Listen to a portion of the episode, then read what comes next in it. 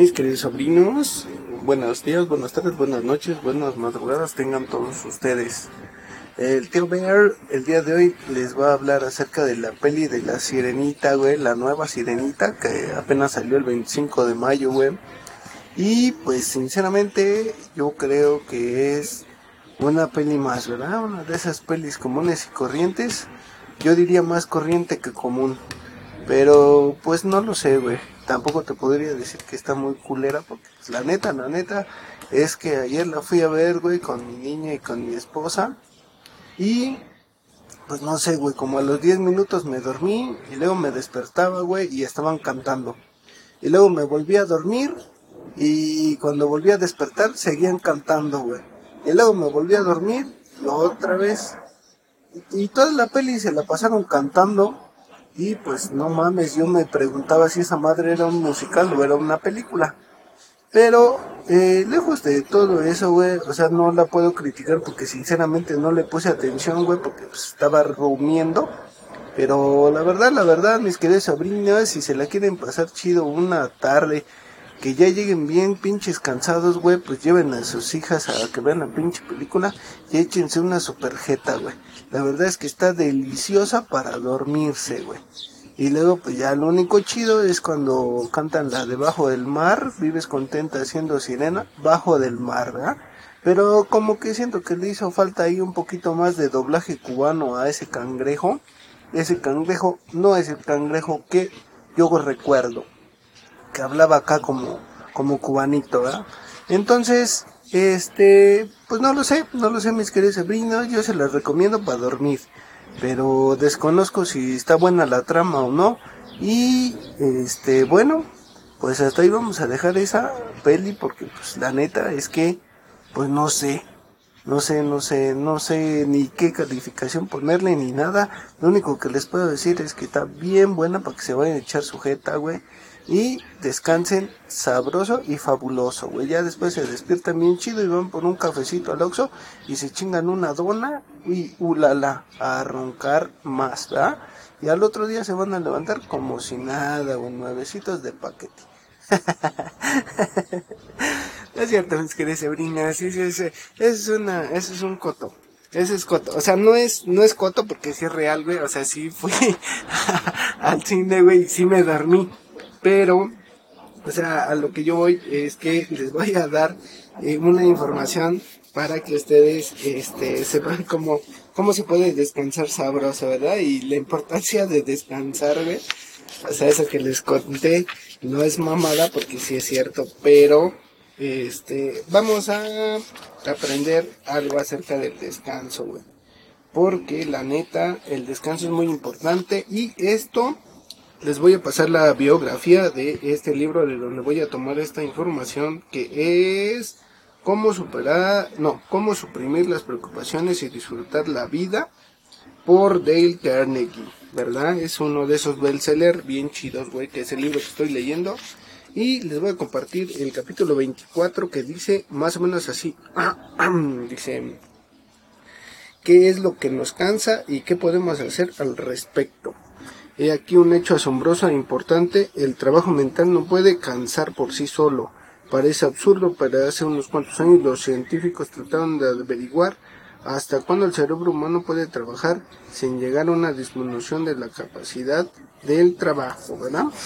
Bien, pero ese no era el que yo había leído, pero, a ver, déjenme ver, creo que es el 23. Aquí está. Número 23. Disculpen, ¿eh? La cagué, pero es el 23, no el 24. Dice, ¿cómo añadir una hora diaria a nuestra vida activa? ¿Por qué escribe un capítulo sobre la manera de impedir la fatiga en un libro sobre la manera de impedir la preocupación? Dice el doctor Carnegie. Es sencillo, la fatiga produce frecuentemente preocupación o por lo menos hace a uno accesible a la preocupación. Cualquier estudiante de medicina nos dirá que la fatiga disminuye la resistencia física al resfrío común y a cientos de otras enfermedades. Y cualquier psiquiatra nos dirá que la fatiga también disminuye nuestra resistencia a las emociones de la preocupación y del miedo. Por tanto, impedir la fatiga tiende a impedir la preocupación. Así es, escuchando muy bien, impedir la fatiga nos invita a impedir la preocupación también. Bien, dice, es decir, el doctor Edmund Jacobs va más allá, ¿verdad? El doctor Jacobs ha escrito dos libros sobre el descanso, uno que se llama Progressive Relaxation y You Must Relax, Relax, perdón. Descanso progresivo y usted debe descansar, así están los títulos en español. Como director del Laboratorio de Fisiología Clínica de la Universidad de Chicago, ha dedicado varios años al estudio de la utilización del descanso como método de práctica médica. Declara que cualquier estado nervioso o emocional desaparece en presencia de un completo descanso. En otro modo de decir que uno no puede continuar preocupándose si descansa. Para impedir la fatiga y la preocupación pues la primera regla es descansar a menudo, descansar antes de cansarse. ¿Por qué esto tiene tanta importancia? Porque la fatiga se acumula con asombrosa rapidez. El ejército de los Estados Unidos ha descubierto por medio de pruebas repetidas que hasta los jóvenes, hombres endurecidos por años de entrenamiento militar, Pueden marchar mejor y resistir más tiempo si se desprenden de su equipo y descansan 10 minutos cada hora. Tal es la razón de que las fuerzas del ejército hagan precisamente esto. El corazón suyo es tan galano como el ejército de los Estados Unidos. Envía cada día a través de su cuerpo la sangre suficiente para llenar un vagón cisterna de ferrocarril desarrolla al cabo de 24 horas la energía suficiente para llevar 20 toneladas de carbón a una plataforma situada a un metro de altura. Realiza esta increíble cantidad de trabajo durante 50, 70 o tal vez 90 años. ¿Cómo puede soportarlo? El doctor Walter B. Cannon de la Escuela de Medicina de Harvard explica y dice. La mayoría de las gentes creen que el corazón trabaja todo el tiempo. En realidad hay un definido periodo de descanso después de cada contracción. Cuando late al moderado ritmo de 70 pulsaciones por minuto, el corazón trabaja en realidad únicamente 9 horas de cada 24. Así como lo oyeron, güey. Nomás trabaja 9 de 24. No mames. Está a toda madre. En conjunto, sus periodos de descanso representan 15 horas diarias. Durante la Segunda Guerra Mundial, Winston Churchill, muy cerca de los 70 años de edad, pudo trabajar 16 horas diarias, año tras año, dirigiendo los esfuerzos de la guerra del Imperio Británico. Es una marca fenomenal. ¿Cuál es su secreto? Bueno, trabajaba en la cama cada mañana hasta las 11 de la maraña, leyendo informes dictando órdenes, llamando por teléfono y celebrando importantes conferencias desde su camita. Después de almorzar volvía a la cama y echaba una siesta de una hora. Al anochecer volvía a la cama una vez más y dormía dos horas antes de cenar a las ocho. No se curaba de la fatiga, no tenía motivos para curarse, más bien las prevenía. Como descansaba frecuentemente, podía trabajar diariamente muy fresco y en condiciones hasta muy pasada la medianoche. Entonces no es que fuera un huevón, ¿va? sino que más bien se, anteponía a la, a la, fatiga, güey, y eso lo mantenía fresco como lechuga, güey. El primer John D. Rockefeller consiguió dos marcas extraordinarias acumuló la mayor fortuna que el mundo había conocido hasta entonces y vivió hasta los 98 años. ¿Cómo lo hizo? Desde luego la principal razón estriba en que había recibido una herencia de longevidad.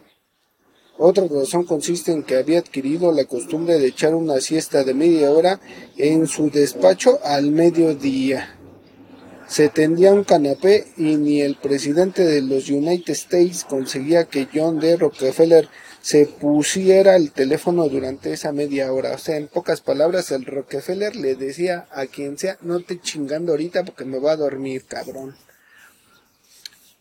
Entonces, en su excelente libro Why Be Tired, ¿Para qué cansarnos? Así se llama ese librito, que está escrito por Daniel W. Jocelyn. Observa, descansar no consiste en no hacer absolutamente nada, descansar es reparar. Hay tanto poder de reparación en un breve periodo de descanso que hasta un sueñecito de cinco minutos ayuda a impedir la fatiga. Connie Mack, el gran veterano del béisbol, me dijo que si no echaba una siesta de tarde antes de un partido, se sentía completamente fatigado para el quinto tiempo. Pero si dormía un poco, siquiera cinco minutos, resistía los partidos más duros sin cansancio alguno. Cuando pregunté a Eleanor Roosevelt cómo pudo resistir tan recargado programa durante los 12 años en que estuvo en la Casa Blanca, me dijo que antes de acudir a una reunión o pronunciar un discurso, se acomodaba frecuentemente en una botaca o un sofá y cerraba los ojos y descansaba durante 20 minutotes. Una vez entrevisté a Ginny Autry en su camarín del Madison Square Garden donde era la principal atracción del campeonato mundial de rodeo. Advertí que tenía allí un catre militar y Jean Autry me dijo, metiendo allí todas las tardes y he hecho una siesta de una hora entre dos representaciones. Cuando hago películas en Hollywood, descanso frecuentemente en una butaca y echo dos o tres sueñecitos de diez minutos cada día. Me animan extraordinariamente, dijo. Edison atribuía su enorme energía y resistencia a su costumbre de dormir cada vez que sentía la necesidad de hacerlo. También entrevisté a Henry Ford poco antes de que cumpliera los 80 años de edad. Quedé sorprendido de verlo de tan buen aspecto. Le pregunté cuál era su secreto y me dijo, nunca estoy de pie cuando puedo estar sentado y nunca estoy sentado cuando puedo estar acostado. Horace Main, el padre de la educación moderna, hacía lo mismo. Cuando llegó a cierta edad, cuando era presidente de Eton College, solía conversar con sus alumnos tendido en un canapé. Persuadía a un director de películas de Hollywood para que probara una técnica análoga. Le confesó que obraba milagros. Me refiero a Jack Chertok quien fue uno de los principales directores de la Metro Goldwyn Mayer. Cuando me vino a ver hace unos cuantos años, era jefe del departamento de películas cortas de la MGM.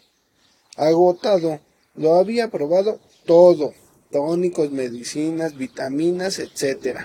Nada le sirvió de gran cosa. Le propuse que tomara unas vacaciones cada día. ¿Cómo? dijo él, pues acostándose en su despacho y descansando mientras conversaba con otros escritores. Cuando lo vi dos años después me dijo, ha sucedido un milagro. Tal es lo que dicen mis propios médicos. Solía estar sentado en mi silla, tenso y tieso, mientras discutía ideas acerca de nuestras películas cortas. Ahora metiendo en mi despacho durante esas conferencias, me siento mejor de lo que me he sentido en estos últimos veinte años. Trabajo dos horas más al día y es rara la vez que me siento cansado.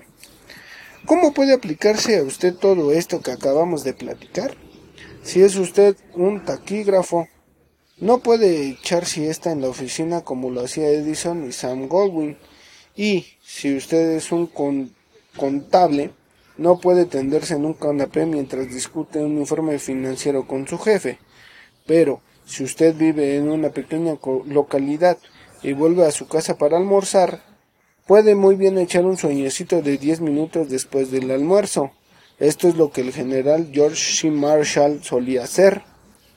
Se sentía tan atareado dirigiendo al ejército de Gringolandia eh, durante la Segunda Guerra que tenía que descansar al mediodía. Si ha pasado los 50 años y se cree demasiado alterado para hacer esto, Compre inmediatamente todos los seguros de vida que pueda comprar. Los entierros cuestan mucho y sobrevienen bruscamente en estos tiempos y cabe que la mujercita quiera cobrar el dinero del seguro y casarse con un hombre más joven. Si no puede usted echar una siesta al mediodía, trate por lo menos de acostarse durante una hora antes de la cena. Es más barato que un whisky y a la larga 5,467 veces más eficaz. Si puede dormir una hora a las 5, las 6 o las 7 de la tarde, podrá añadir una hora a su vida activa. ¿Por qué? ¿Cómo? porque una hora de siesta antes de la cena más seis horas de sueño durante la noche, un total de siete horas le hará mejor que ocho horas de sueño ininterrumpido. Un trabajador manual puede realizar más trabajo si se dedica más tiempo al descanso. Frederick Taylor lo demostró mientras trabajaba como técnico de administración científica en la empresa de Bethlehem Steel Corporation.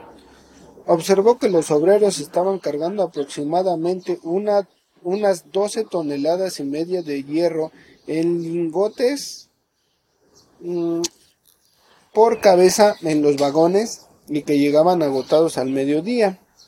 Hizo un estudio científico de todos los factores de cansancio involucrados y declaró que esos hombres podían cargar no 12 toneladas y media por día, sino 47 toneladas. Calculó que podía realizar cuatro veces más trabajo que el que realizaban y no quedar agotados, pero tenía que probarlo. Taylor eligió a un señor Schmidt y le pidió que trabajara conforme a las indicaciones de un reloj. El hombre que estaba con un reloj junto a Schmidt daba las instrucciones. Tómese el lingote y camine. Ahora siéntese y descanse.